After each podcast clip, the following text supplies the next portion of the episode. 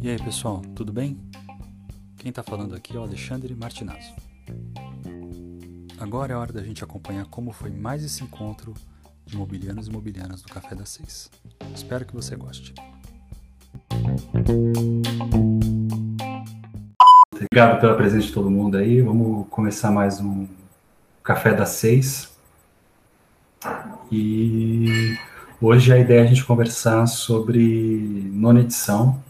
Já garanto, posso garantir para vocês que haverá nona edição. A gente tá, vai trabalhar no mesmo calendário da, da oitava. Eu não, só não vou, fazer, não vou fazer o brinde do café com vocês, que eu já tô com água. Senão eu não durmo hoje, gente. Desculpa. Mas um brinde aí para vocês. Se é que vale brinde com água, né? Sei lá.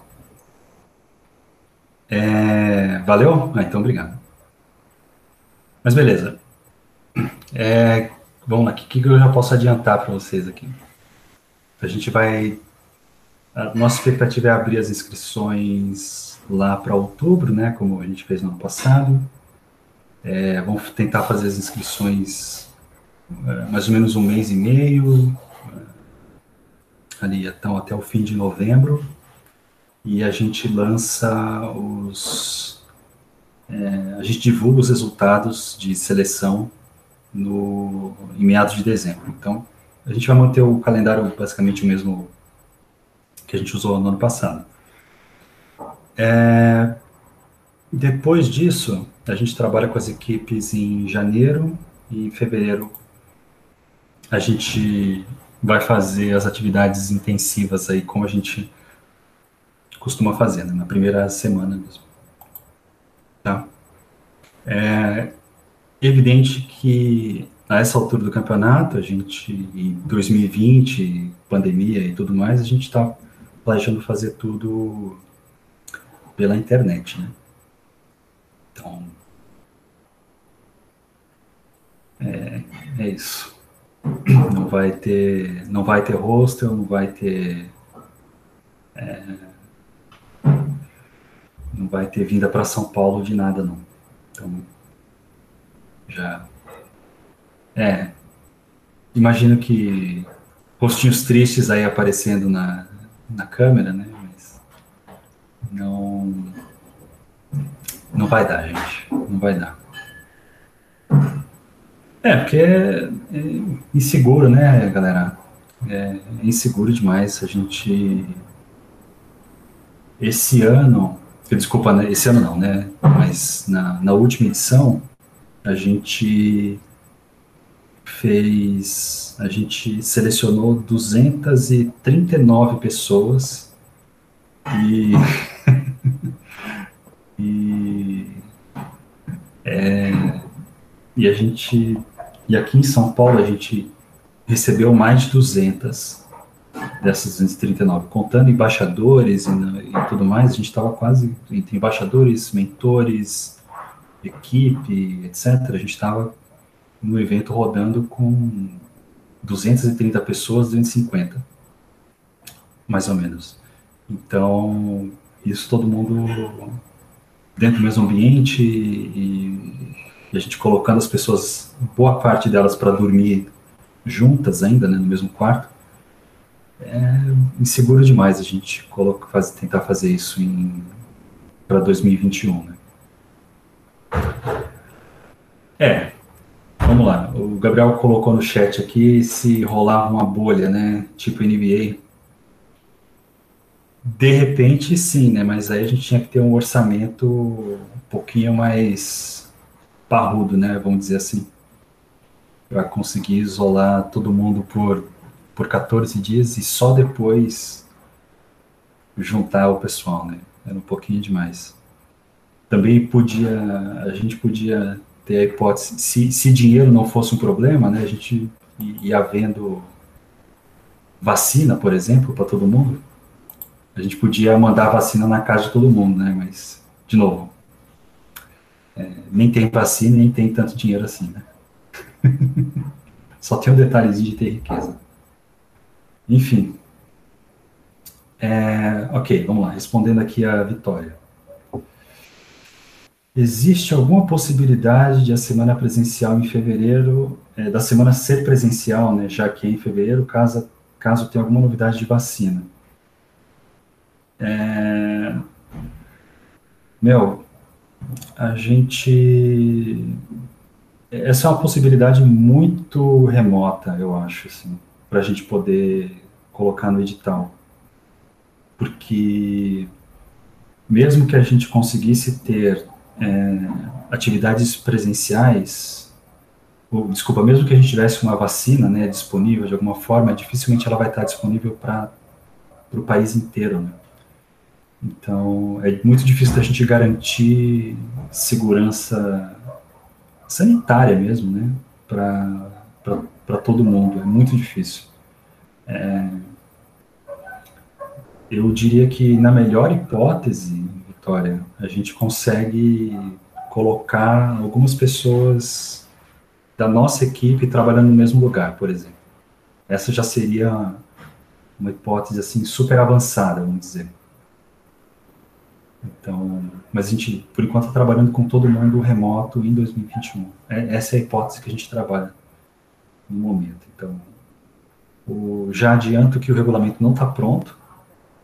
A gente deve começar a revisar e colocar essas coisas todas no papel é, nas próximas semanas e veremos, né, como vai sair. Eu acho muito difícil a gente conseguir colocar qualquer possibilidade de, de executar o, evento presencial é, para fevereiro. É, Vamos lá. Alexandre, antes de eu, de eu passar a palavra para você, eu vou só ler a pergunta do, do Gabriel aqui. Vamos lá. É, vamos lá. Com a Campus Mobile Online, manter o número de, de equipes por categoria e o número de categorias? A gente vai manter o número de categorias, sim. Vão continuar seis. E, ao que tudo indica, a gente mantém as mesmas seis, é o nosso, nosso plano. Né? Então, é, diversidade, educação, games, saúde, smart city, smart farms, mantém as mesmas seis para 2021.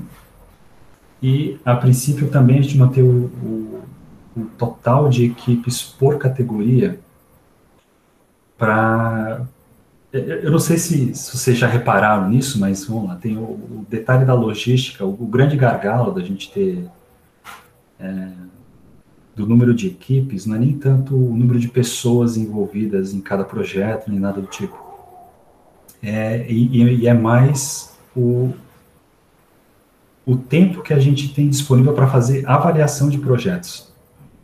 Se vocês pensarem bem, a gente faz seis categorias em paralelo só, e só que todos os projetos têm que apresentar para o mesmo grupo de pessoas, e a gente tem pelo menos 20 minutos por equipe para gerenciar. Né? Então, nós estamos falando de três equipes por hora apresentando. É, e aí a gente, sei lá, se a gente vai ter oito horas de trabalho úteis, que é difícil já, né? Conseguir manter oito horas úteis de, de trabalho na avaliação. A gente tem que descontar pelo menos uma hora e meia para as instruções. Então, a gente tem, sei lá, algo entre seis e sete horas de avaliação úteis para colocar. Se a gente for descontar um tempinho, pelo menos uma meia hora para deliberação, também já estamos falando de só seis horas. Então, sei lá, seis, seis, equipes, seis horas disponíveis, três equipes por hora, nós estamos falando de no máximo 18 equipes. Então, a gente sempre trabalha com esse limiar. Esse limiar, é, inclusive, é o que está lá no, no, edital, se vocês forem ver. A gente sempre coloca esse máximo aí. É, e a, o complemento da Renata aqui, perguntando se é possível aumentar o número de participantes por equipe. Tecnicamente, sim, só que aí a gente fica com um precedente muito ruim para o caso da gente voltar no próximo ano, né? Se a gente volta presencial em 2022, por exemplo, É, a gente permitia quatro, depois a gente tem que, ou quatro, ou cinco, tanto faz. Depois a gente passa a permitir só três. A gente fica com um precedente ruim, né, Renata? Então, eu acho que a gente, a gente muito provavelmente vai manter o mesmo patamar de antes. E depois dessa longa resposta aí, Kavalerski, manda sua pergunta aí. A minha pergunta, eu tenho algumas perguntas, na verdade. Uma é, em relação a, ao formato, é, falou que não tem, na, não tem edital novo ainda e tal, mas tem discussão, tem alguma coisa caminhando já nesse sentido, se vai ser uma coisa, tipo, vai ser a campus, só que o máximo que der para adaptar para o remoto, tipo, mantém a questão das palestras, mantém a questão do, do acompanhamento, da, das mesas de pitch, ali, simulação e tal, só que, lógico, nesse formato online, ou se você já visualiza alguma coisa que pode mudar. E a outra foi a mesma coisa que o Thiago mandou aí, que eu ia perguntar sobre a questão da premiação. Se mantém, até porque o prêmio final é a questão da viagem, né? E aí, não sei como é que fica isso, se, se muda também, se vai manter. As dúvidas são essas. Tá. É, vamos lá. As atividades, a gente planeja. É, o que a gente está planejando são atividades que tenham, tragam resultados similares, vamos dizer assim. Então, que resultados são esses, né? É, primeiro, a gente entende que o, um resultado importantíssimo é a gente ter uma comunidade que consegue se integrar. Então, a gente está planejando atividades que vão é, que vão manter a, essa essa pegada que a gente tem de, de uma comunidade que consegue é, trabalhar junta, independente de estar numa, entre aspas, né, competindo entre si. É, a gente também quer manter o, é, manter o espaços né, de é, espaços para relatos de experiência, né, que a gente já tem, a gente tem feito isso bastante é, nas palestras via YouTube. A gente está pensando em, talvez um formato é, um pouco mais, um, mais um, talvez mais um diálogo, né, para esse tipo de coisa. E, e, e, e claro, né, o, e outro resultado também que eu acho que é importante a gente, a gente objetiva atingir o resultado também de fazer as equipes é, alavancarem o desenvolvimento de produto. Então, a, gente está tá estruturando as atividades nesse, nesses eixos, né? E a gente está o que a gente pretende fazer é provavelmente espalhar um pouco no tempo essas coisas que aconteciam muito intensamente em uma semana com todo mundo junto. É, a gente está pensando em espalhar um pouco no tempo o tipo de interação que a gente consegue construir é, ao longo da semana. Aqui, que aconteceria né, em São Paulo. Talvez Mano. até linkando, linkando um pouco, tipo, é, algum, não vou dizer material, conteúdo, mas enfim, alguma coisa nesse sentido, com alguma entrega, talvez, ou alguma, algum entregável, seria alguma coisa assim ou não? Seria assim, né? Uh, sim, é esse mesmo. É, Para quem para quem já esteve aí na, na, nas fases finais né, do, do Campus Mobile, sabe que a gente trabalha baseado em, em ciclos de desenvolvimento é, relativamente curtos, né, com um ciclo de, de entregas planejado, a gente está imaginando fazer alguma coisa similar na, na próxima edição também. Mas aí de uma maneira massiva, né, que quando a gente faz isso na fase de finalização, nós estamos falando de, de três equipes por categoria, né, agora estamos falando de jogar isso para, sei lá, 15, em torno de 15, na média, né, 15 por, por categoria. Vamos ver como é que vai dar para fazer isso, né, gente, porque ter que escalar o trabalho um pouco. Eita. Desculpa, deixa eu, deixa eu ver se chegou alguma coisa no chat que eu não respondi aqui. Ah, é, e premiações, né? Que faltou a segunda parte que, do que o, que o Xará perguntou aqui. É, sim, a gente pretende manter a premiação no mesmo estilo, viu, Tiago e Alexandre? É, a ideia é que a gente consiga, o que a gente espera, né, que no ano que vem a gente tenha, é, a gente possa voltar para o calendário normal de viagem, que, e o que a gente tem de por normal é viagem em setembro. Né? A gente espera que em setembro a gente já tenha algo mais concreto em termos de, é, de vacinação em massa e tudo mais. Então, a gente acredita que vai ser possível. E aí, perceba que eu estou dizendo acredita, né? Então, a gente está. Tem, tem muita especulação em cima disso ainda, lógico, mas é, a gente espera que dê certo. Ah, vamos lá. Ó, a pergunta aqui do, do Maurício. Aliás, o Maurício, eu, eu, eu, nunca sei como é que eu deveria pronunciar seu sobrenome, se é Pantoja ou Pantoja. Você me corrija aí se eu. Diga aí qual é o certo, por favor. É, e. Vamos lá.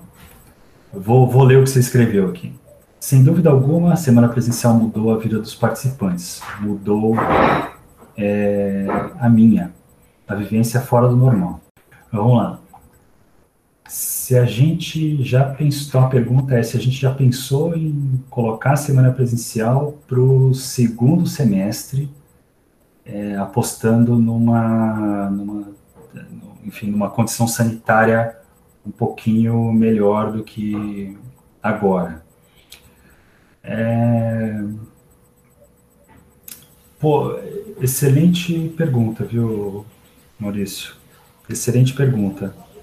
É, a gente imagina, por enquanto, manter o mesmo calendário, mas acho que não, não seria impossível né, a gente ter,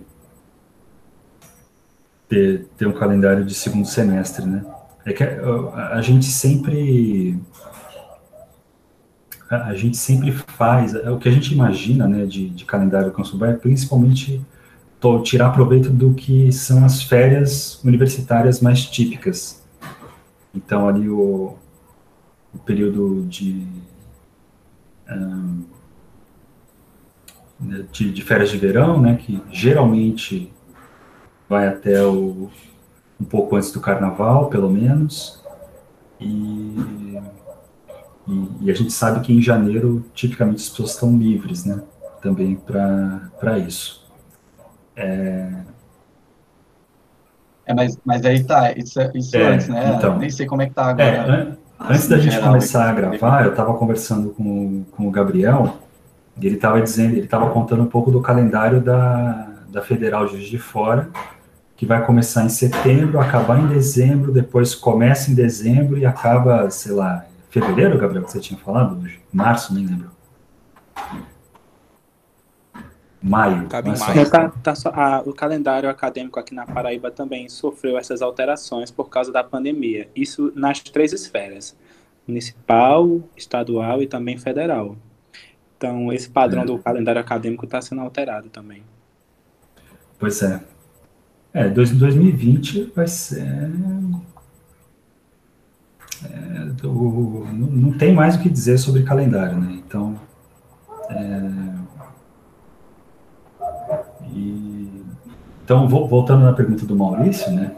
Eu sinceramente não, não sei te dizer se é, o, o quanto a gente consegue fazer assim também. A gente já fez uma edição, é, a segunda edição do Campus Bay teve a semana presencial no inverno.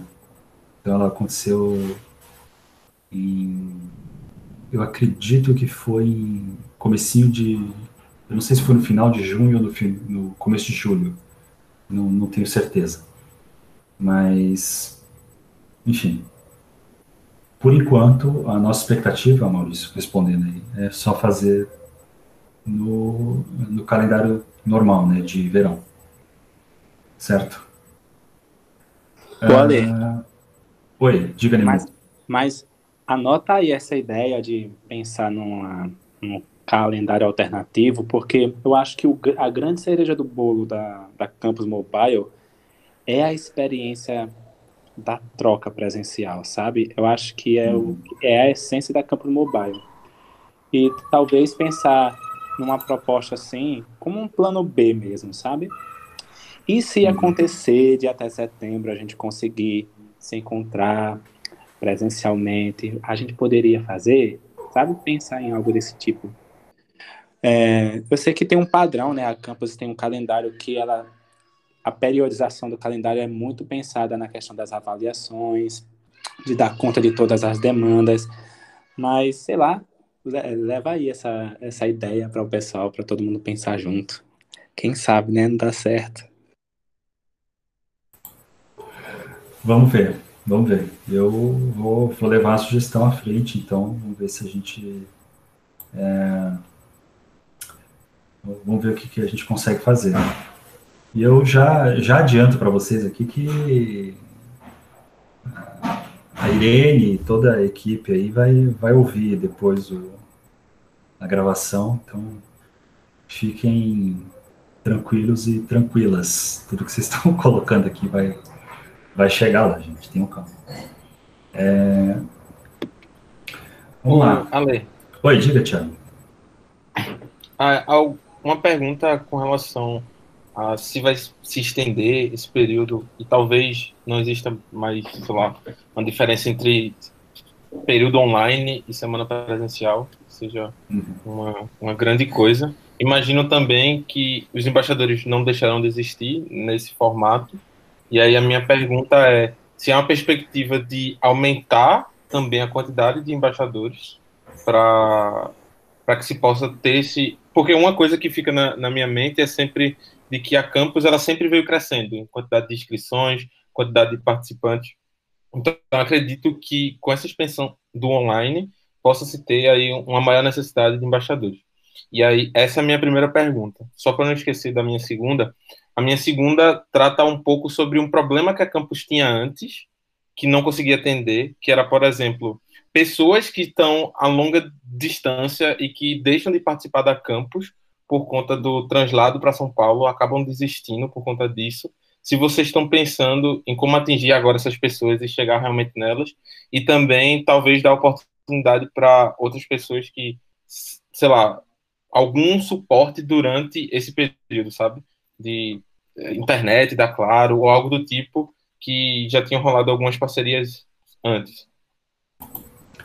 Sim, Cara, é, desculpa, repete a primeira pergunta, por favor. Que aí agora. Beleza. É relação a embaixadores. Ah, embaixadores, né? Tá. Embaixadores. Tá bom. É, cara, a princípio, a gente é, mantém o número de embaixadores atual, né?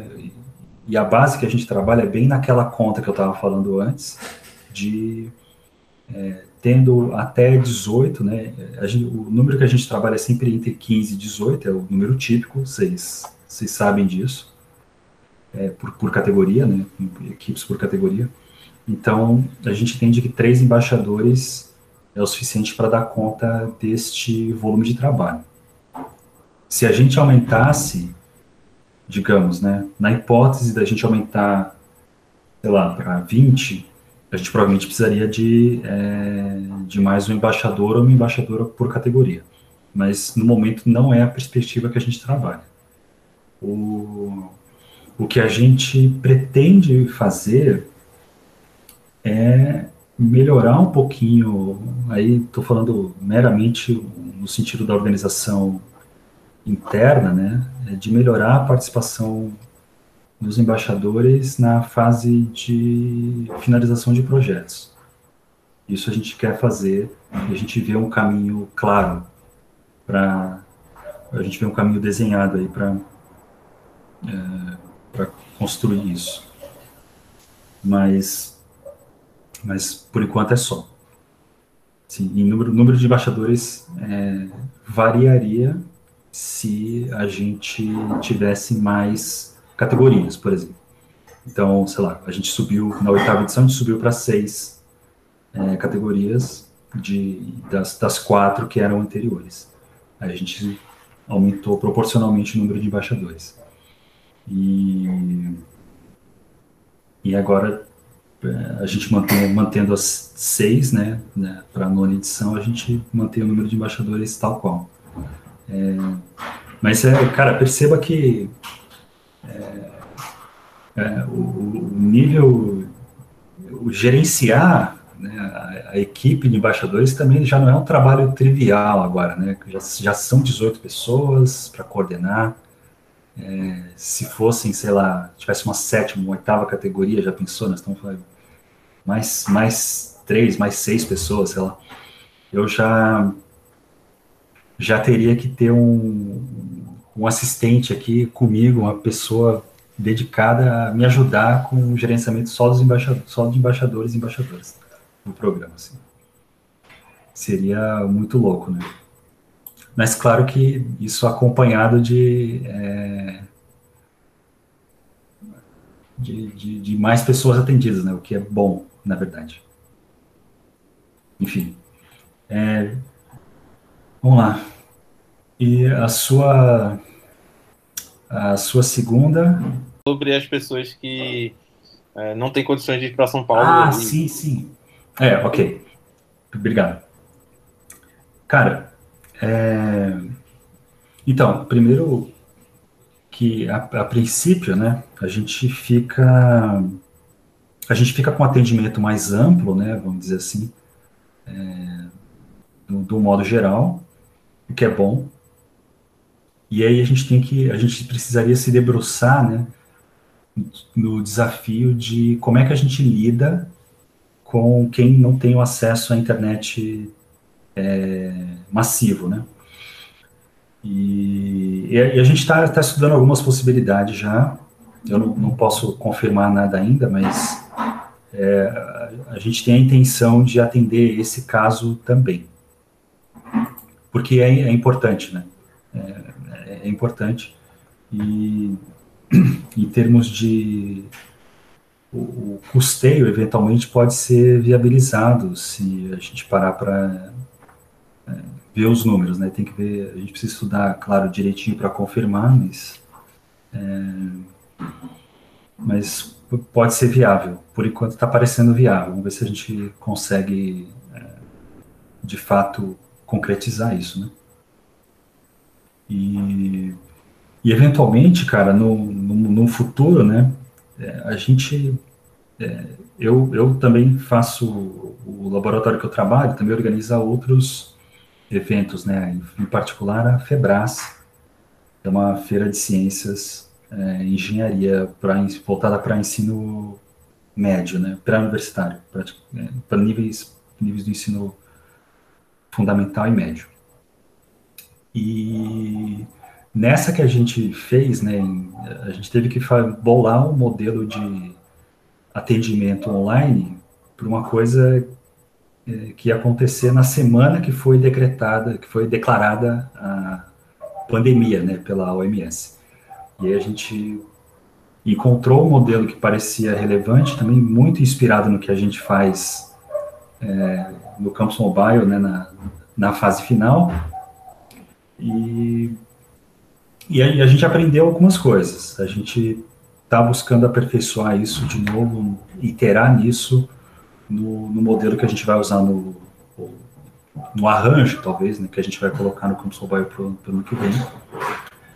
É, e vamos ver, a gente tem um, tempinho para aprender ainda, vamos ver se a gente espera que o resultado seja bom. Veremos. É... Eu, tenho, eu tenho uma dúvida. Na, na verdade, nem é tanto uma dúvida. Oi. É, sobre, primeiro, uma coisa também sobre, sobre isso que o Thiago falou e dessa experiência até que a gente estava comentando, o Gabriel estava comentando antes de começar a gravar, eu acho que é uma coisa que é importante ficar é, vocês terem também como preocupação, talvez vocês já, provavelmente vocês já pensaram nisso, mas de qualquer forma, em relação a, além do acesso à internet em si, ou às vezes até é, não só a internet, né, mas tipo é, computador, celular, enfim, é, tem também limitações em relação ao uso de ferramentas. E aí eu lembro também de uma coisa que a gente já comentou sobre do pessoal da Campus e outras edições em relação a usar o Slack. E aí eu acho que isso é uma coisa também, principalmente porque eu imagino que vão ter mais ferramentas envolvidas agora, além de uma ferramenta de comunicação tipo Slack, sendo totalmente online, vão envolver outras ferramentas. E, assim, mesmo que, ah, o pessoal está na universidade, vai querer competir e tal, mas, assim, às vezes tem algumas pessoas com tem algumas limitações em relação a isso também. Acho que é um ponto, um ponto importante. E, mas a minha dúvida mesmo é, so, e acho que tem uma, pode ter alguma ligação com isso, minha dúvida é sobre desistências também, assim, porque eu não sei, eu tenho a impressão de que o pessoal se inscrever em alguma uma competição e tal, e acabar desistindo, tanto antes quanto durante ali o processo, é, é muito mais fácil também. Aí eu queria saber se vocês chegaram a pensar em alguma coisa nesse sentido por causa desse formato diferente. Eu sei que teve coisa de desistência também na última edição, teve, não era minha, não era a categoria que eu estava, mas sei que teve categoria que tiveram algumas desistências e tal, se vocês chegaram a pensar sobre isso também, nesse formato online. Cara, a...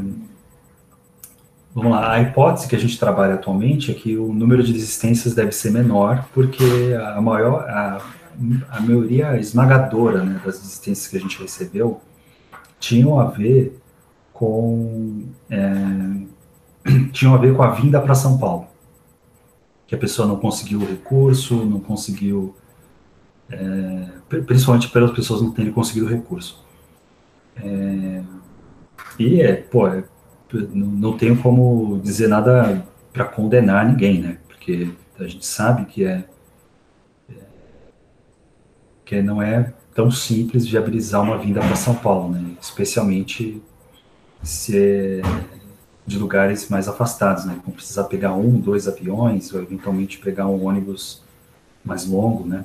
E se as pessoas trabalham também, fazem estágio, aí fica mais, é, agrava um pouco ainda esse cenário, né? Mas mesmo assim, é, a gente aposta que a participação deve ser aumentada a gente deve ter números de desistência menores, né, numa, numa edição online.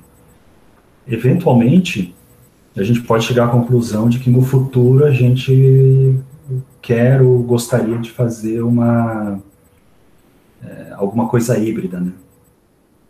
Mas de novo, é pura especulação agora, né? A gente tem eu tenho muito pouca evidência para afirmar qualquer coisa nesse sentido agora. Mas a gente pode chegar a essa conclusão no futuro. Né? porque isso, isso a gente já observou na Febras, né, como eu estava dizendo antes, que a gente tinha uma série de pessoas, que, que de novo, né, é um, é um cenário como o do Campus Mobile também, só que, sei lá, multiplicado por, é, sei lá, uns, uns cinco, provavelmente, em número de pessoas. Então, a gente tem estudantes, professores e professoras do, do país inteiro que viriam para São Paulo é, participar de um evento, participar de uma mostra de projetos. É, quando a gente fez, quando a gente anunciou que o evento ia ser online, a gente abriu novamente a, a possibilidade das pessoas confirmarem a participação por, um, por alguns dias, né? E, e, muita gente confirmou, confirmou, dizendo, ah, agora eu posso participar. É claro que tem todo aquele, é, teve é, toda uma dúvida, né, do pessoal que já tinha negociado o hotel, já tinha comprado passagem, aquela coisa toda foi foi complicado, mas a gente não tinha outra opção a não ser não fazer o evento presencial. Não tinha, simplesmente não tinha como. Então, é, e aí na Febrace o que a gente observou foi uma participação maior do que o que a gente teria no, no evento presencial. Tanto do lado dos, das, da, da, dos, do que a gente chama de finalistas, né, que são os estudantes, quanto do lado do, de quem participa da avaliação, porque a gente também não está restrito à pessoa fisicamente em São Paulo. Então, foi, é, apesar do, desse movimento de última hora, a gente teve um, uma participação massiva e maior dos dois lados. Né? Enfim. É, deixa eu. Eu acho que eu pulei uma pergunta aqui da, da Vitória. Era por isso, é por isso que você está reclamando, Vitória, no, no chat? Desculpa, viu? Eu acho que ela tá, era na parte que, que tu falou que precisava de um assistente. Ah, entendi, entendi. Não estava olhando para a Vitória. Ah, tá. Você pulou uma pergunta minha, na verdade. Eu, eu, eu, é, eu tô vendo aqui, eu pulei uma sua e uma da Vitória, então vamos lá. Ah, mas acho que a da Vitória eu acabei respondendo já no. Quando eu estava falando do. Da, da pergunta do, do, do, Maurício, né? Que ela, só para quem estiver ouvindo a gravação depois, é, a Vitória aqui perguntou se que a gente já a gente já existia uma conversa aí para fazer a Campson Bar mais de uma vez por ano. Então ela pergunta se haveria a possibilidade de fazer uma no meio de 2021. Já já falamos sobre isso. É, e vamos lá, Gabriel, fazendo a pergunta no melhor estilo falha de cobertura aqui. Palestras internacionais da Campus Online. É isso. É, Zidane no Vasco. Campos Mobile no Vasco. Campos Mobile no Vasco. Enfim, vamos lá. Palestras internacionais. É, fica, fica aberta a possibilidade agora, né? Eu, eu acredito que eu já falei isso num outro, num outro encontro que a gente teve. Na primeira, é, na primeira edição, a gente chegou a fazer uma palestra internacional, o nosso convidado foi o Léo Bird, que é um brasileiro que trabalha no Media Lab, no MIT. E ele, ele fez uma palestra sobre é, desenvolvimento de aplicativos voltados a causas civis, né? Tipo, ele, ele trabalha no, como é que é? Acho que é o Civic Center for não me lembro o que agora, mas é, vinculado ao Media Lab. Então, o lance deles é produção de tecnologia com propósitos de ativismo. Né? Então, é, a gente já teve uma palestra desse tipo, eventualmente é uma boa oportunidade para a gente fazer de novo, né? Não sei. Vamos ver, Gabriel. Eventualmente a gente consegue até trazer mobilianos ou mobilianas que estão no exterior, sabe? Quem sabe? que tem, temos alguns.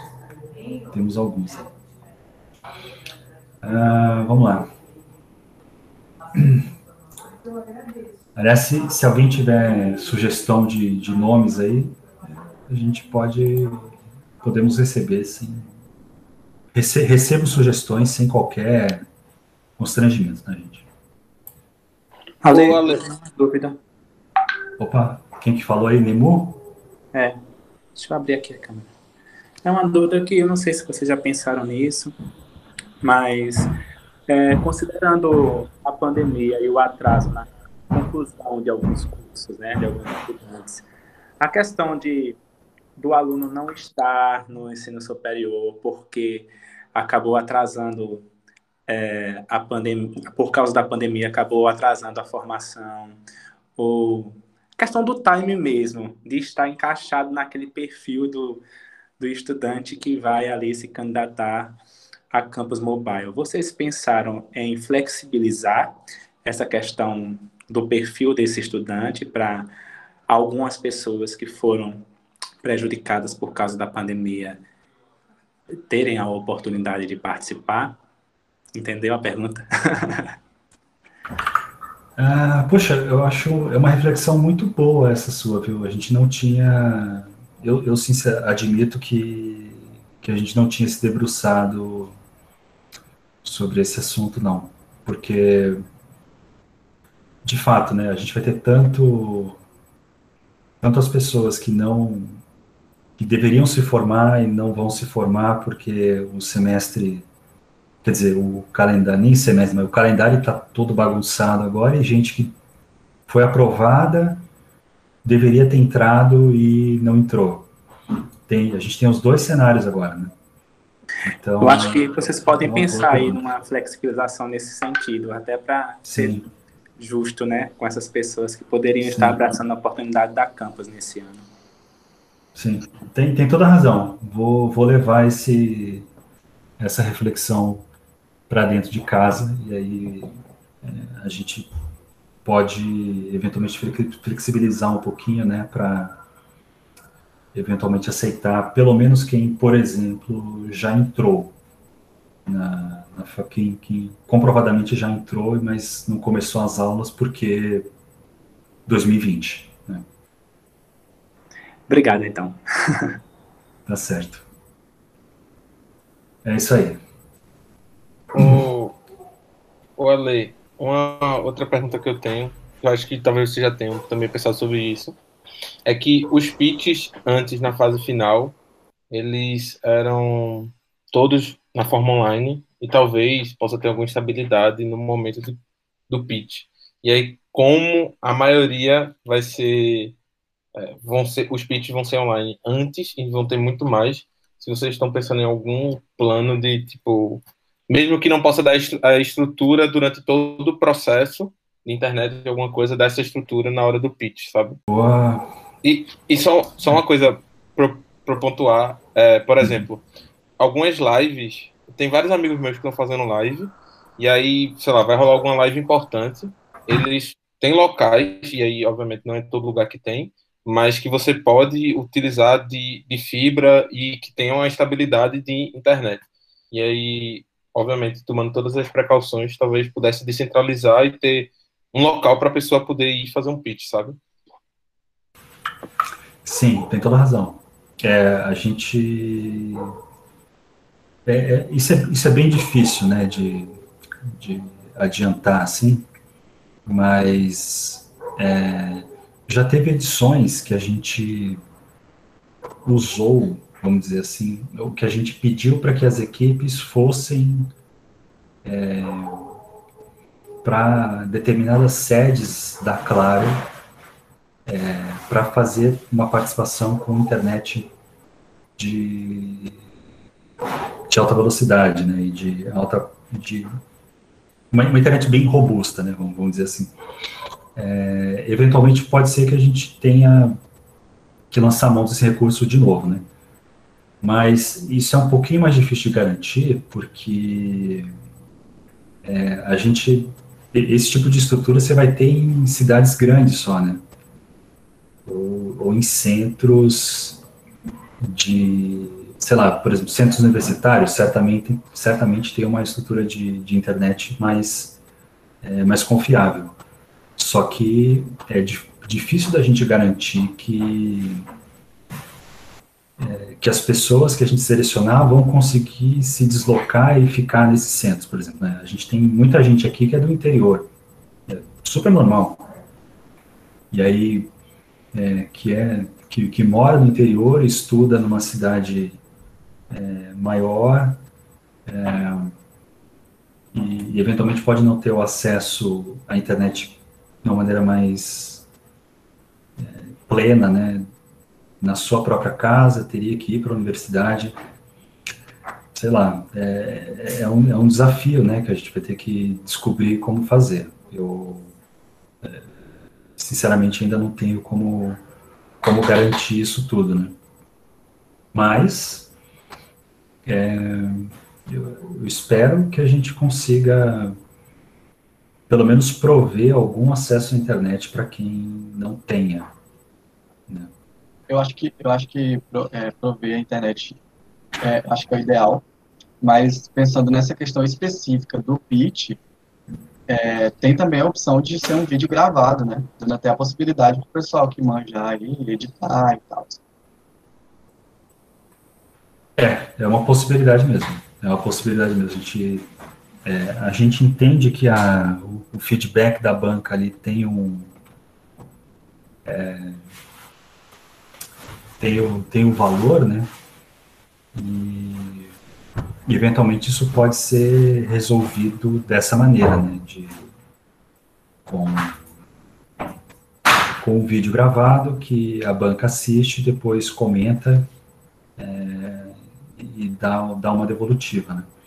E eventualmente ah. a gente pode na devolutiva, né, além de simplesmente mandar um, uma outra gravação de volta, né?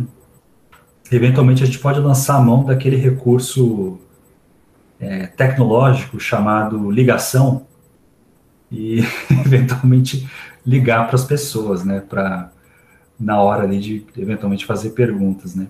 É claro que a, a, gente ainda vai ter que lidar com, com o fato de que a gente quer demonstrações, por exemplo, é, nos, é, nas apresentações, né? Então, tem, tem, tem bastante coisa para a gente ajustar aí até, até o fevereiro próximo aí, gente. Mas diga aí, Xará. Não, eu ia comentar só sobre isso mesmo, um exemplo, de que é, na pré-aceleração que a gente participou, logo depois da campus, era o processo todo online, e na, na apresentação final, eles, a primeira, a opção A era que a gente apresentasse os pitches, mas a gente enviou os, os vídeos gravados dos pitches, e aí como no dia eles perceberam mesmo que fazer com todo, todos os finalistas, é, apresentar o pitch com a conexão e tal, do jeito que estava, não ia rolar, e aí o que eles fizeram foi exibir, tipo, teve uma, uma cerimônia, né, da final presencial lá, mas era só para o pessoal da organização. Os competidores eram todos, funcionavam de forma remota. E aí lá eles reproduziram o vídeo para o pessoal, e na hora da, do feedback da banca, perguntas, aí era durante a, a videochamada. Mas a apresentação mesmo do pitch foi o vídeo que eles reproduziram lá para o pessoal. O... É. Diga aí, Gabriel posso perguntar um negócio? Então, é porque eu ia sugerir, tipo, é, é uma parte do, dos participantes, né? Eles geralmente o entregável dele é o aplicativo em si, entendeu? Eu não vou falar só o aplicativo, né? E aí é, a a, vocês poderiam é, colocar que eles já entregassem ou algum link que você possa utilizar, ou já uma coisa que a gente faz no final da, da fase de da fase final dos finalistas, que já é publicar ele numa, numa loja, né? Numa loja virtual. Que aí, tipo assim, pô, resolve por um lado. Mas a minha dúvida por outro é, tipo assim, vindo de Smart Farms, pelo menos onde a maioria dos aplicativos vem junto com algo que você utiliza. É, tipo assim, isso ficaria meio inviável. E o segundo, que era o meu ponto, é que é, tipo assim, Smart Farms, onde muitas vezes, não vou falar todas, mas muitas vezes eu tenho que estar no campo testando o que eu faço, tipo assim, a categoria ela meio que, tipo, ela vai ter que depender de como tá a região das pessoas para eles fazerem os testes em campos, né? Em campo, né? E até mexer com, com hardware, né? A produção, as peças sim, e tal. Sim. Precisa de mais de uma pessoa na, na equipe. É, eu tô falando do teste, mas até isso antes, né? Até ter tipo, acesso a isso, né? Pô, doideira, né? Caraca. É, porque eu, pelo menos na campus desse ano, eu, eu fui mentor de. fui embaixador de cinco projetos, quatro tinham um, um hardware, só um que era só o aplicativo. É, de novo, é, são desafios de pandemia, né, gente? Não tem muito que eu, que eu possa acrescentar do que você já falou, não, Gabriel. É, de fato, demonstrar hardware, é, demonstrar hardware já nem sempre é fácil, já tira o simples fato de você tirar do, do, do que é o, o campo, né?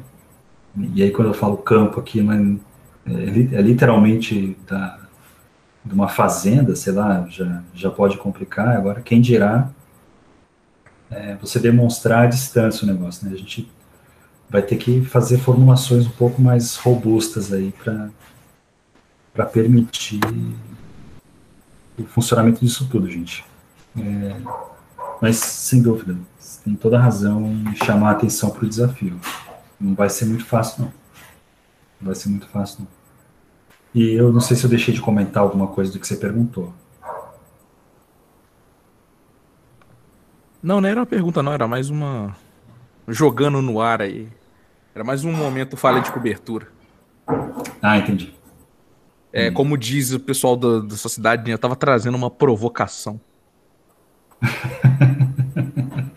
entendi, entendi. entendi. Ale. Diga, Nemo. Vamos lá. Assim como eu, a Vitória também estava vendo algumas fotos, sabe? Tava com saudade também dos encontros presenciais e tal. E aí, trazendo um gancho da tua fala do começo, é, você falou que supostamente precisaria de um suporte, de uma equipe te auxiliando e tal.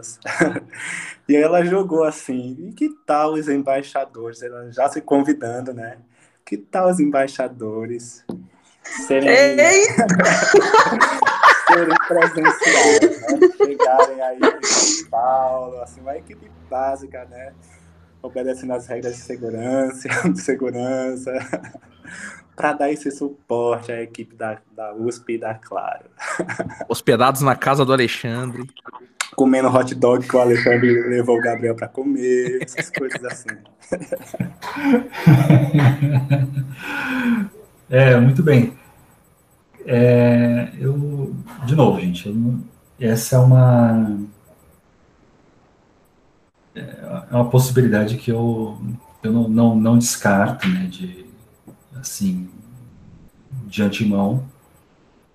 É, confesso que eu não tinha pensado na possibilidade de ter embaixadores presencialmente aqui. O que eu imaginava era que, a depender das condições é, sanitárias, né, de, enfim, da, da evolução da, da, da pandemia por aqui, eventualmente a gente, equipe que já trabalha em São Paulo, né, que já está aqui, eventualmente fica junto quando precisar resolver coisas daqui.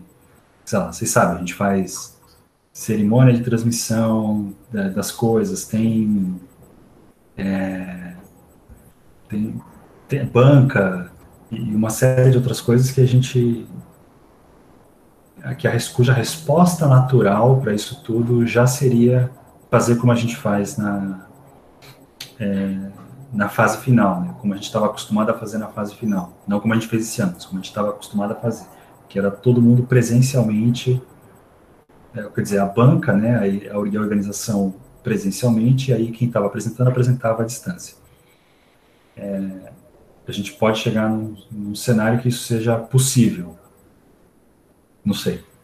E, eventualmente, a gente pode chegar num cenário que, sim, trazer o core da equipe, incluindo os embaixadores e embaixadoras, trazer para cá.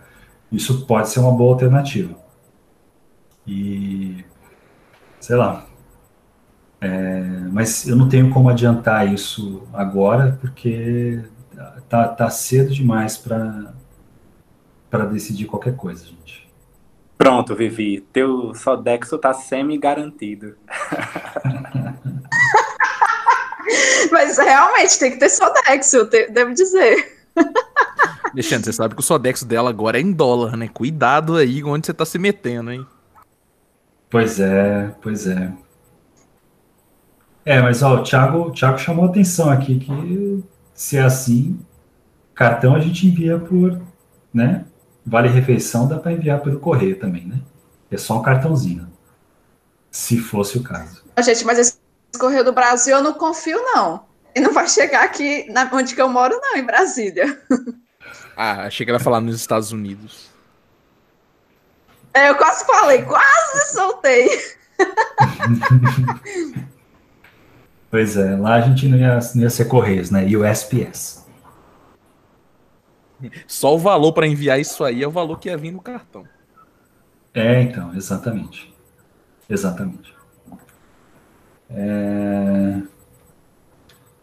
Ok, acho que esgotei as perguntas que vocês já tinham mandado aqui. Acho que sim, né? Aqui no chat agora só sobraram as menções elogiosas ao Nemu. E acho que é isso. Que não foram poucas, hein?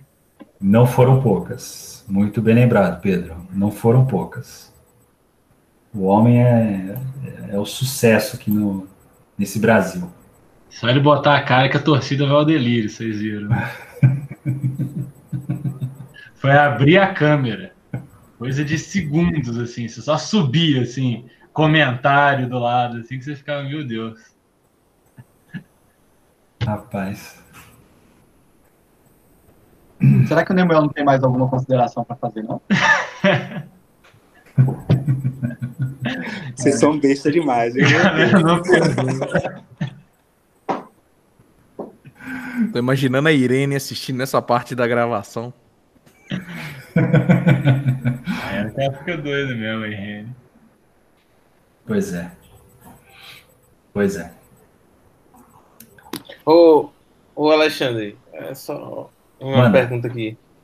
É, eu não sei como é que ficou com relação ao pessoal da que, ven... que venceu a última edição. Existe uma possibilidade de uma viagem em conjunto com os, os participantes dessa nova edição com o da anterior? Ah, você diz misturar a oitava com a nona? É, eu não sei como é que ficou com, com a oitava, tipo, esse delay Aham. aí. Mas se, Sim. se houver viagem, se a viagem poderia acontecer misturada ou não. Cara, é, vamos lá. Primeiro, primeiro que a viagem só foi adiada, né? Para quem ganhou a oitava edição. A gente, a nossa expectativa é que no ano que vem a gente possa sim fazer viagens internacionais e é, é o que a gente está, é o cenário que a gente está contando. Em algum momento a gente vai deixar de ser proibido de viajar, literalmente, né? É, então, a gente espera que isso aconteça no ano que vem, quando houver vacina. E aí, quando, quando as vacinas estiverem é, sendo aplicadas em massa aí. É, e aí, é, sobre, sobre fazer viagem de dois grupos é, juntos, né? Aí eu acho já um pouquinho complicado, porque a logística é, ficaria bem complexa, vamos dizer assim. É, para quem só só para vocês entenderem do que eu estou falando, né? É, no, no ano passado, né, quando o Tiago e o Gabriel, do que estão aqui, foram para o Vale do Silício, a gente foi num grupo que tinha 12 vencedores, se eu não estou enganado. Não, é, era isso, né? 12, 12 É, vencedores. eu acho. vencedores. Uhum. 12 vencedores com é, acompanhando dois tutores, então fomos é, Arcanjo e eu, e mais uma jornalista que foi fazer a cobertura do, da viagem, né, a Lídia. É, e, ah, sim, é verdade, e o Diogo, né, um representante do, do Bion, que é o hub de inovação da Claro. Então, é, e, e sempre que a gente precisa. E aí, lá, é, o que a gente faz, essencialmente, é. A gente fica hospedado em São Francisco, e aí boa parte das coisas que a gente faz acontece em São Francisco mesmo, né? Os eventos que a gente participou e, as, e algumas visitas que a gente foi fazer eram na cidade de São Francisco, mas é, sei lá, mas muitas empresas não têm sede lá. Então, quando a gente foi visitar Google, Facebook, por exemplo, é, a gente tinha que sair da cidade e fazer uma viagem relativamente longa, né? São viagem, é viagem de uma hora no mínimo, assim, é, do, do, indo, indo para o que seria o sul de São Francisco, né? E e por que, que a logística é difícil, né? Porque receber essas 15, 16 pessoas ao todo aí requer que a empresa tenha espaço para receber pessoas, 16 pessoas de uma vez, que a gente. É, que, que, se você for pensar, uma sala de reunião só, muitas vezes não tem espaço já para receber 16 pessoas de uma vez mais as pessoas que são da própria empresa, né, que já, precisar de- já não dá para ser uma só, vai precisar ser, sei lá, duas, três pessoas recepcionando o grupo. Então, a, a logística passa a ser uma coisa é, que, que incha um pouquinho, né? Então nós estamos falando de todo, para todo lugar a gente tem que se deslocar para um lugar que possa receber 20 pessoas, pelo menos. É, esse é o patamar que nós estamos, que a gente teria que se, é, que desenhar as coisas, né? Então pode complicar um pouco. É,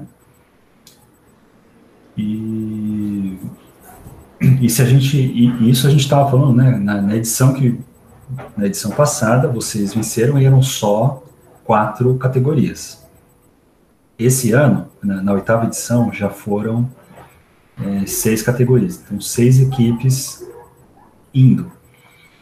Por, por acaso, o número total de pessoas participando já é, é, é parecido. Né? A gente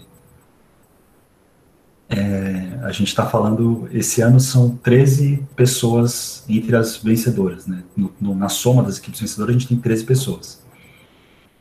É, e aí a gente teria, é, considerando quem vai viajar acompanhando tal, a gente provavelmente chegaria a um número muito próximo do que a gente viajou na sétima edição. Então, entre a sétima e a oitava, a diferença de logística não seria muita mas a gente deu sorte, entre aspas, de ter só 13 pessoas para tomar conta lá e deslocar e etc. Poderia ser o caso de das três equipes, das seis equipes terem três pessoas. E aí nós estamos falando já de ter 18. Como é que você já vai deslocar um grupo de 18? Quantos, a gente já teria que provavelmente ter mais uma pessoa é, da nossa equipe para ajudar ali a gerenciar transporte, né, Uber para lá e para cá, para ajudar a gerenciar o deslocamento do grupo e tudo mais. Então, é, e isso, é, esse pode ser o cenário das equipes que vencerão, das equipes premiadas lá na, no final da, da nona edição. Então, aí a gente teria um grupo de possivelmente 13 mais 18 viajando junto é, é um cenário que eu nem gostaria de. Eu teria um pesadelo só de pensar a respeito. Assim. Então, é, e Vitória, mesmo com os embaixadores ajudando numa empreitada desse tipo, a coisa ficaria muito feia. O Alexandre. Você não faz, você não faz ideia. Essa é a hora que eu tô sugerindo aí essa ideia o quê? Vai o grupo do Alexandre, vai lá, você, Arcanjo, na American Airlines, e aí depois vem o meu grupo levando os outros vencedores da outra categoria. E aí, assim, como eu conheço, gosto dos, dos, gosto dos futores, gosto, né? Mas eu trabalho com os embaixadores, né? É o meu povo, né? Então a gente já pega ali uns embaixadores e leva como responsáveis, porque eu sei pedir um lift como ninguém aí, aprendi com você, pede lift e pede Uber no mesmo celular, entendeu? Ah, cara, desculpa, eu, eu não aguentei essa do avião do silêncio e avião do barulho, não. Eu acho que é o mínimo, mas claramente o ônibus do barulho era, era outro na época da Camoslováquia. Mas o Alexandre sabe que a gente teve o avião do silêncio e o avião do barulho. Avião pra ir, amigo. Silencinho gostoso, todo mundo vendo o seu Creed 2. Avião para voltar era criança correndo, dando chute em cadeira. Mas assim, era um. Mas a minha ideia, que eu já vou sugerir pra Irene que tá assistindo a gente agora, é que o grupo do Alexandre vai, passa um mês, vai o meu grupo, entendeu? Eu não quero ir os dois juntos, porque eu não quero ter exatamente esse problema. Mas agora, realmente falando sério, depois de tudo isso, embora eu esteja falando sério, eu já acho que chegou na ideia do ponto, tipo assim, da campus é, ter um, tipo assim, com seis categorias, né? De poder alugar, alugar um micro-ônibus ou um, um ônibus pequeno, alguma coisa assim. Porque, tipo, é, faz muito sentido, porque a gente, a gente dividia em três ou quatro, a gente, como é que é? A gente pegava dois lifts e dois Ubers, né? E, tipo, se você tendo um, eu não sei, aí eu não sei se o valor vai compensar ou não, mas é querendo ou não, é todo mundo chegar junto, que era o que a gente sempre, a gente sempre chegava separado. E além disso, de, tipo, tá todo mundo centralizado ali, né? Porque o meu Uber é o quê? O David, o Diogo, eu tinha que ser responsável pelo Diogo, entendeu? Tinha que tomar conta dele para não se perder lá nos Estados Unidos. Ai, ai, ai. É, cara, você tem razão. É, é, uma possibilidade que a gente estudou, né, de, de, de viabilizar é, ter um alugar um ônibus é, o micro-ônibus né, para se deslocar nos Estados Unidos.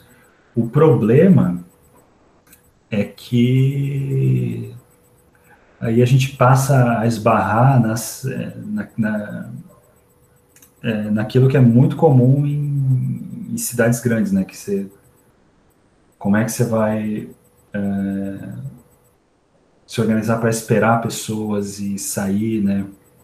E, e, os valores também já são começam a, a, a ir para um outro patamar, né? Quando você está pensando em fazer é, pensando em fazer aluguel assim de, de desculpa fretamento para uma semana, né? Sim. Então eu acho é... que eu vou ter que tirar minha carteira D, né, para para ir para os Estados Unidos só para dirigir o é. ônibus é. da campus. Pois é. Não, seria muito bem-vindo aí, ou bem-vinda, quem tiver uma carteira D com validação internacional aí. Olha aí, Vitória, você já tá nos Estados Unidos, ó. O, é. o, você, já tá, você já fez a maior parte do trabalho, que é estar tá nos Estados Unidos. Quem tiver aquela carteira D dando sopa e com a possibilidade de dirigir no exterior, fale comigo. É isso. Só chama no PVT aí e a gente pode estabelecer uma parceria é, para o futuro. Sim, é, não, mas é, é, acho que era o meu era só isso. É só assim, se for alugar aí, já ajudando as futuras gerações, só não aluga aquele micro-ônibus igual aquele que a gente foi pro Facebook, aquele que o Thiago pegou um monte de bala no transfer lá. Que aquilo, aquilo aperta o joelho de todo mundo. Eu tenho 1,90m aí, entendeu? Que isso, amigo. É, enfim. Cara, é, de, de duas uma, né? Ou a gente. Ou a gente dá um jeito de centralizar o deslocamento de todo mundo, de um grupo grande junto, ou a gente dá um jeito de fazer uma distribuição, é, de, de, fazer o deslocamento distribuído de uma maneira simplificada. Aí a gente tem algumas ideias na cabeça, vamos ver, a gente tem que, na hora que for o momento que a gente realmente conseguir viajar, né, num cenário aí do, do próximo ano, a gente vai descobrir qual é o, é, que, que é mais factível, né? O que, que é mais é, o que, que é mais executável, né? Inclusive em termos de orçamento. Enfim. Mas, ô, Maurício, se você tiver uma pergunta, abre seu microfone aí, pode falar, cara. Vamos lá, pergunta aí do, do Maurício. Você já pensaram em manter uma etapa da avaliação é, mesmo nas, é, eu, eu não sei se eu, se eu entendi a, a sua pergunta, hein, Pantoja? É, eu não, não sei se eu entendi, não. Parece que faltou alguma palavra aí no meio que você digitou. Ah, fazer uma avaliação na viagem de imersão? É isso? Ok. Bom, não, sem, sem problemas. É, cara, é, na viagem de imersão, a gente. Eu, eu vou falar um pouquinho aqui, aí talvez o Tiago e o Gabriel possam me ajudar aí, contando como é que foi, né? Do ponto de vista deles. Mas. É, o que a gente planejou, o que a gente costuma fazer né, na viagem de imersão, é, primeiro, trazer todas as equipes para São Paulo antes da viagem, para ficar é, uma, uma, uma ou duas noites, né? Acho que tipicamente uma noite, ficar hospedado aqui, para depois todo mundo ir para o aeroporto junto. E aí de lá a gente se encontra, faz um alinhamento final, viaja para o exterior, volta, fica é, por mais é, fica por mais duas, duas, duas noites aqui.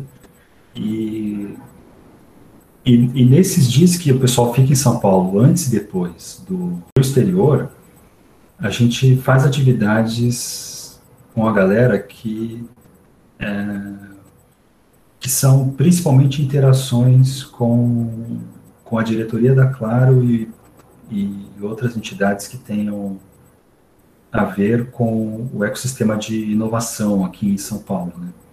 Então, por exemplo, é, nessa viagem da, da, da, sétima edição, a gente trouxe o pessoal aqui para fazer uma recepção inicial. É, então, teve um, um, evento aí que a gente estava explicando o que, que, ia acontecer, o pessoal fez um.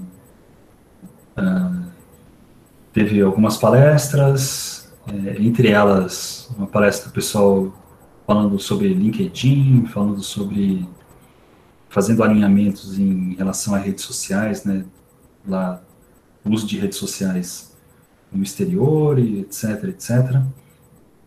É, isso, para LinkedIn, produção de conteúdo, e o networking com a, com a diretoria da Claro, né, principalmente. E aí a gente foi para o exterior no dia seguinte, e na volta teve, é, teve mais uma série de, é, de eventos que aconteceram lá na sede da Claro, de novo, aqui em São Paulo. É, teve, a gente começou fazendo um, um, painel do pessoal contando um pouquinho das suas experiências é, para o público ali que, da, da, própria empresa e dos um, e de alguns estudantes de ensino básico que foram convidados a assistir lá também. Então, no mesmo espaço lá que a gente fez o, o evento final este ano, teve o. Foi, foi ali mesmo que se, se montou uma, uma estrutura bem parecida de palco ali, etc., para fazer esse painel que eu estou falando. E aí, na parte da tarde, é, teve uma dinâmica de apresentação dos projetos para, de novo, né, para a direção da Claro e para o pessoal de aceleradoras que estavam presentes lá. Então, não é bem uma avaliação, né? E eu, eu não sei se uma avaliação faz muito sentido é, neste momento, né? Porque as pessoas já estão premiadas e, e, e o, o, sentido da avaliação ali, claro que é, a gente está escolhendo quem vão ser as quem vão ser as equipes premiadas e etc. Mas, mas é, eu acho que as apresentações têm que ter um propósito claro, né? Tem que, tem, tem que ter um objetivo nítido ali. O que, que a gente está querendo, né? Então, é, ali no...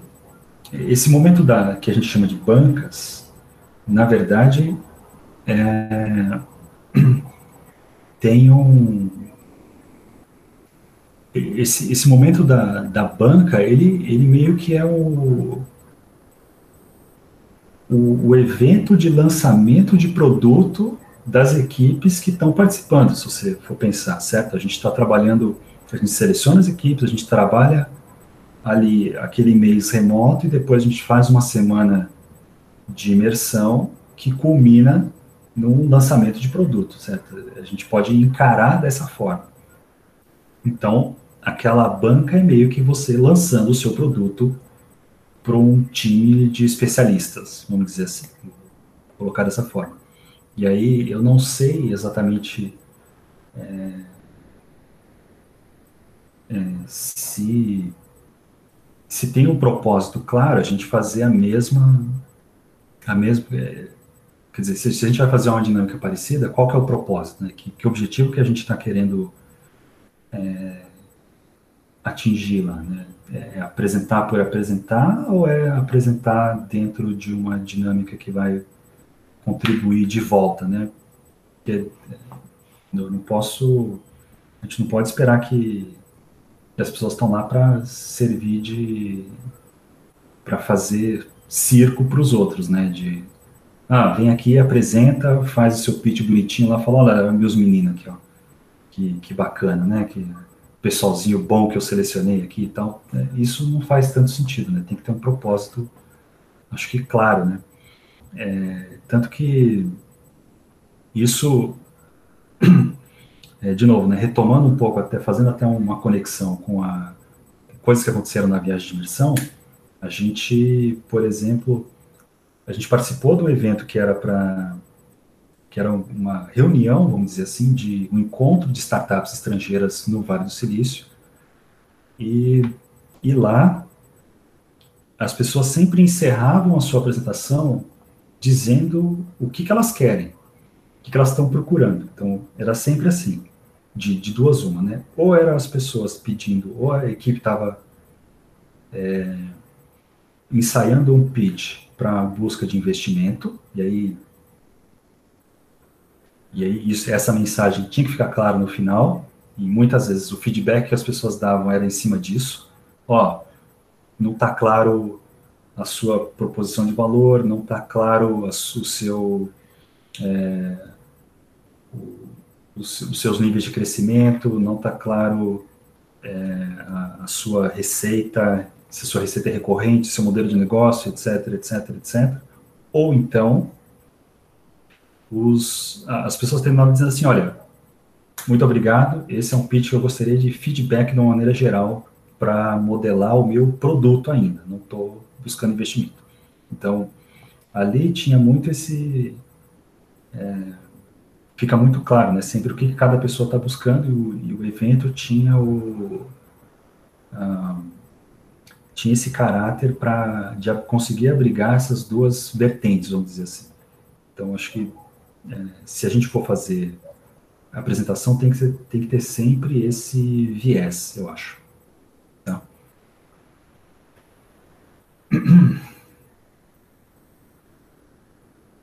Uh, vamos lá. Renata mandando um comentário aqui. Ó. Ela quer voltar na pergunta que ela fez sobre a possibilidade de ter grupos com mais participantes. E e aí eu, eu respondi dizendo que abria um precedente ruim para o próximo ano quando a gente voltasse ao normal.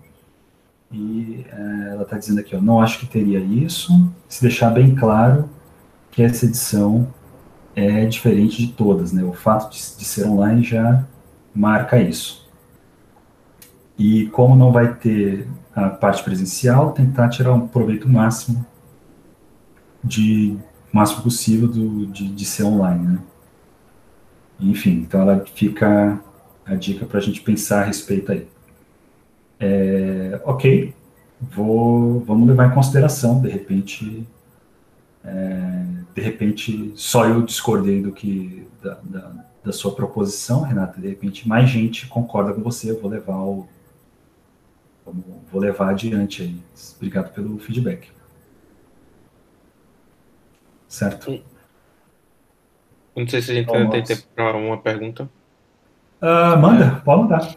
É um, uma pergunta barra também dica. Tipo, na semana presencial a gente tem a conexão é muito verbal das coisas. Tipo, o textual ele fica muitas vezes para comunicados.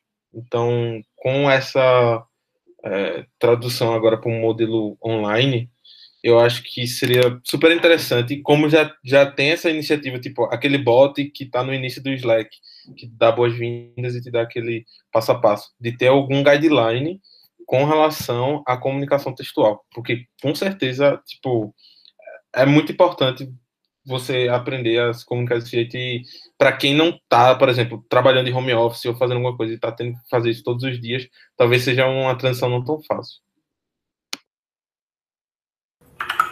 Cara, você tem toda a razão. Tem toda a razão. É... Tem um. É, entre os podcasts que eu, que eu ouço, né, eu ouço bastante do pessoal do Basecamp.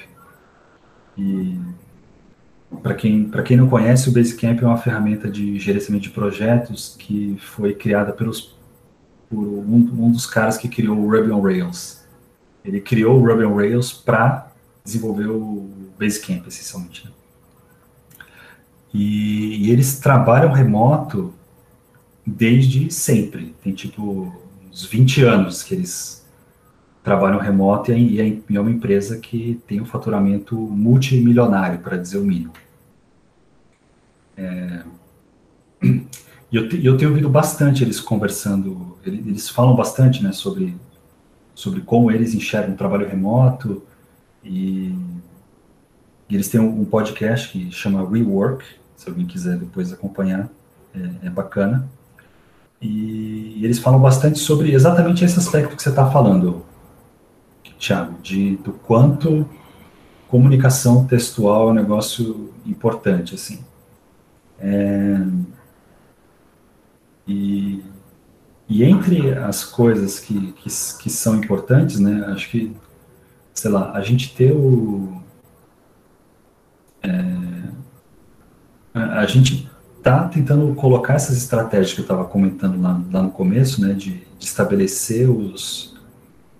É, alguns distribuir essas interações de é, que, que fazem a gente chegar no resultado interessante lá na semana presencial, a gente pretende distribuir isso ao longo do tempo, é, justamente para chegar nesse objetivo aí, mas de fato a gente ainda não tem as é, a gente ainda não tem todas as as diretrizes aí elaboradas para o que deveria acontecer, né? Entre elas o do trabalho, desculpa, o de comunicação textual.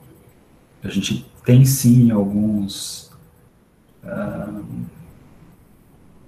checklists, né, que a gente pretende estabelecer, por falta de uma palavra em português aí que me, me foge agora, mas é, a gente tem sim coisas que a gente entende que são necessárias, mas a é, comunicação textual ainda está tá pendente. Né? Provavelmente a gente incorpora algum, alguma coisa desse tipo no nosso código de conduta para deixar claro, eventualmente até na, na, naquela mensagem inicial do, uh, do bot de, de boas-vindas, a gente pode é, deixar claro isso. Eu acredito que esse ano funcionou super bem, né? Esse, esse bot para a galera se conhecer. É, e, sei lá. E a gente acabou concentrando as, a comunicação ali no Slack, pelo menos nessa primeira etapa, né? Do, do Campus Mobile, do pós-Campus Mobile, já acho que a galera acabou migrando, migrando aí para o WhatsApp. Mas a gente nesse momento prefere acho que usar essas ferramentas do Slack para dar essas diretrizes todas aí. Bom. Certo? Respondi o que você queria perguntar, meu? Que você queria saber? Respond... Respondeu, é isso daí mesmo. E se ninguém tiver outra pergunta, tem outra pergunta. Eu acho que vai com você de novo, então. Beleza, então eu tenho duas. É, a primeira é que é, a gente normalmente é, tem a gente tem as lives normais durante a semana, o período online que fica, e depois, quando tinha semana presencial, tinha palestras. Algumas palestras eram gravadas e disponibilizadas online. Aí a minha pergunta, essa primeira, é se vai ter um posicionamento muito mais de live. De tipo, como tudo é, vai ter que ser online, se essas atividades vão ser em live e abertas para o público em geral, não necessariamente que está participando. E também uma outra pergunta é se for seguir esse caminho, se vai ter espaço para, por exemplo, intérprete de Libras nessa agora nesse novo modelo. É, não sei se se encaixaria mais fácil. Cara, é, vamos lá. A gente pretende trabalhar em cima de três plataformas principais, né? YouTube para fazer palestra, para fazer é, como a gente sempre fez, para fazer também painéis é, que a gente entende que são super importantes, né? Especialmente quando a gente quer é, fazer relatos de experiência, né? E, e obviamente a abertura, encerramento, né, premiação, toda aquela coisa, também a gente entende que o YouTube é o, é o, é o canal. O segundo canal que a gente quer usar é o Slack. Então, a gente usar o Slack tanto para comunicação textual quanto para eventuais, é, para atender eventualmente a necessidade de mentoria por vídeo ou por, ou por voz, né? Para as equipes. E aí isso já implica que é, nós estamos falando de uma chamada restrita, ou desculpa, de um atendimento restrito a quem é, a quem está selecionado, selecionado no programa. Então, e no YouTube, por outro lado, nós estamos falando de é, gravado e disponibilizado para qualquer pessoa que, que tem interesse. É, e o terceiro canal que a gente está imaginando de usar é o Google Meet para fazer coisas como essa daqui que a gente está falando, né? De eventualmente trazer um, um encontro mais informal, trazer um, algum relato de experiência também num caráter mais informal. Então, é, a princípio, a gente trabalha com essas três plataformas, até para não gerar é, uma, uma sobrecarga de onde que a gente vai se comunicar com as pessoas, né? Porque isso é isso pode ser bastante problemático, né? Se a gente começa a ter, ah, não, eu vou ter o eu tenho o Slack, tenho o Google Meet, tenho o YouTube, tenho o Discord, tenho tenho o Trello, tenho não sei o que, tenho o GitLab. Tem, tem que tomar bastante cuidado com, com, com o ferramental que a gente vai disponibilizar, né? E vocês lembram, né? Vocês que são embaixadores, embaixadoras, vocês devem se lembrar da minha insistência para a gente concentrar toda a comunicação sempre no Slack, por exemplo, e não no WhatsApp, para que a gente não tivesse justamente essa dispersão de mensagens aí, do, de essa é, mudança de contexto, né? Eu Diga acho aí. que nesse formato remoto, isso é mais importante ainda. E quando, quando é presencial, aí você tem o, o grupo do WhatsApp ali que o pessoal. Ele é muito, muito mais informal. Eu percebi que nessa edição, a minha impressão, pelo menos, é que o pessoal entendeu mesmo que a ferramenta oficial de comunicação era o Slack. O WhatsApp ficou bem para coisa extra campus, até praticamente. Mas acho que nesse formato remoto, é, é, muito mais importante ainda passar essa mensagem e concentrar o, o, o máximo que der, pelo menos, lá no Slack, né? Para evitar esse tipo de, de problema. Sim. É, é a ideia. E respondi tudo que você perguntou, Thiago? Só a questão se nessas próximas lives é, se teria a questão do intérprete de Libras também. Ah, sim, sim, sim. É, o intérprete, intérprete de Libras a gente colocou nas transmissões principais, né? Não, a gente não conseguiu colocar em todas as palestras, né? Óbvio que isso é um ponto que a gente tem que tem que se preocupar é, e vamos ver se a gente consegue viabilizar para todas, para 100% das palestras, né? O que a gente as, as transmissões principais que estou falando foram a abertura da semana presencial e o encerramento da semana presencial. É, nesses a gente garantiu uh, um conjunto de, de intérpretes ali para é, para transmissão. Né? Vamos ver se a gente consegue viabilizar isso para todas. Né? Isso eu não tenho como garantir ainda. Mas seria importante, sim. Você tinha uma segunda pergunta não? Era só. Tava só trolando. Muito bem. Então tá. Mais alguma pergunta aí, minha gente? Então tá, acho que então encerramos aí nosso Café das Seis. Obrigado pela participação de vocês, gente. Esse, esse Café das Seis é o primeiro episódio que a gente está gravando e a edição vai edição da Tawane Barbosa.